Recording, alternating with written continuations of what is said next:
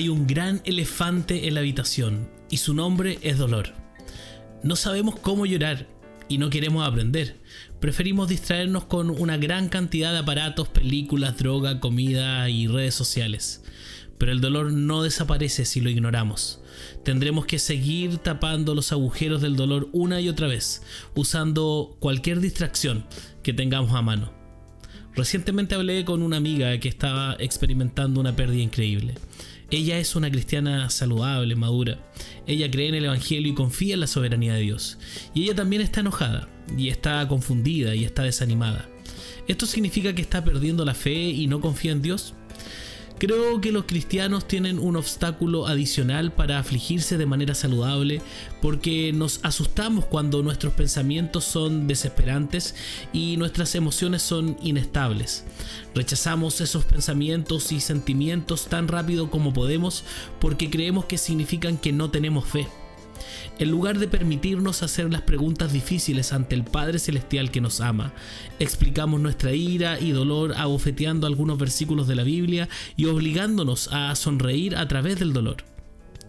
Pero esto nunca es lo que Dios pretendió. Muchos de nosotros estamos sangrando. Y no el tipo de sangrado que proviene de una rodilla raspada. Estamos hablando de heridas de bala y cortes irregulares. No necesitamos un parche curita, necesitamos realmente un cirujano. Si actualmente no estás afligido, es probable que conozcas a alguien que sí. El duelo toma muchas formas diferentes y ocurre por muchas razones. No se trata solo de la muerte de un ser querido. Puede ser la pérdida de un trabajo, un sueño, una relación, estatus o la inocencia. Especialmente las cosas en las que ponemos nuestra esperanza, confianza y valor. Y nadie te enseña cómo hacerlo. Sin embargo, tenemos buenos ejemplos de dolor saludable en la Biblia. David se afligió por la opresión de los débiles y heridos. Isaías se afligió por el pecado de Israel. Jesús se afligió por la pérdida de un amigo, Lázaro. ¿Qué podemos aprender entonces de la palabra de Dios sobre cómo llorar? En lugar de apresurarte a pasar el dolor y las preguntas difíciles, reserva tiempo y energía para el duelo experimentarás emociones fuertes que pueden ser extrañas para ti. Las emociones más comunes son la ira, el miedo y la desesperación. Cuando lleguen estos sentimientos, permítete sentirlos en la presencia de Dios. Las personas generalmente suprimen sus emociones, se distraen o se revuelcan en el dolor. Ninguna de estas acciones son expresiones saludables de dolor. En cambio, reserva un tiempo específico en el que entres en la presencia de Dios y exprésale tus emociones. Pídele que te guíe y te recuerde su bondad en medio del dolor. También experimentarás pensamientos que contradicen la verdad bíblica que has aprendido. Muchos cristianos sofocan instantáneamente esos pensamientos e intentan olvidarlos. Pero de nuevo, esta no es una forma saludable de afligirse ante Dios y a menudo en presencia de amigos de confianza.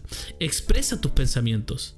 Los pensamientos más comunes incluyen preguntas sobre la bondad y la soberanía de Dios.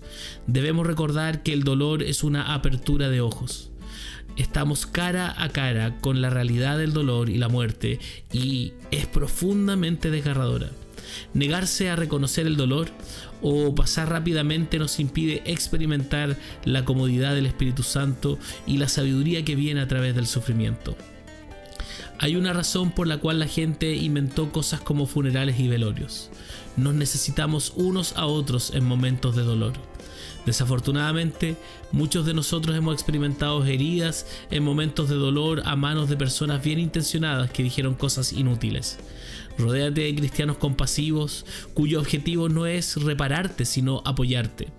Como todos estamos incómodos con el dolor, queremos ayudar a otros a superarlo. Sin embargo, el dolor no es algo para superar, es algo para experimentar en la presencia de Dios y de otros. ¿Cómo sabes si una persona te apoyará en tu dolor? Pues no lo sé. Debes estar preparado para que otros no sepan lo que necesitas. Tendrás que ser explícito al pedir ayuda y apoyo.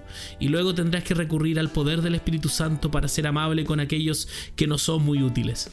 Si eres alguien que busca apoyar a amigos afligidos, a menudo lo mejor que puedes hacer es escuchar y orar. No necesitan consejo, no necesitan al cirujano, y además tú no eres el cirujano. No hay presión para mejorar nada por lo que puedes ser libre de alentar, orar y brindar ayuda práctica sin la necesidad de deshacerse del dolor. Jesucristo experimentó el dolor supremo cuando fue separado de su Padre en la cruz. Él entiende, Él es el único que sabe cómo te sientes, no solo porque ha estado allí, sino porque vive en ti. Y se sienta a la diestra del Padre, suplicando por tu alegría, libertad y paz. Corre hacia Él, suplicar con Él es lo que debes hacer. El Señor está cerca de los quebrantados de corazón y salva a los de espíritu abatido. Salmo 34, 18.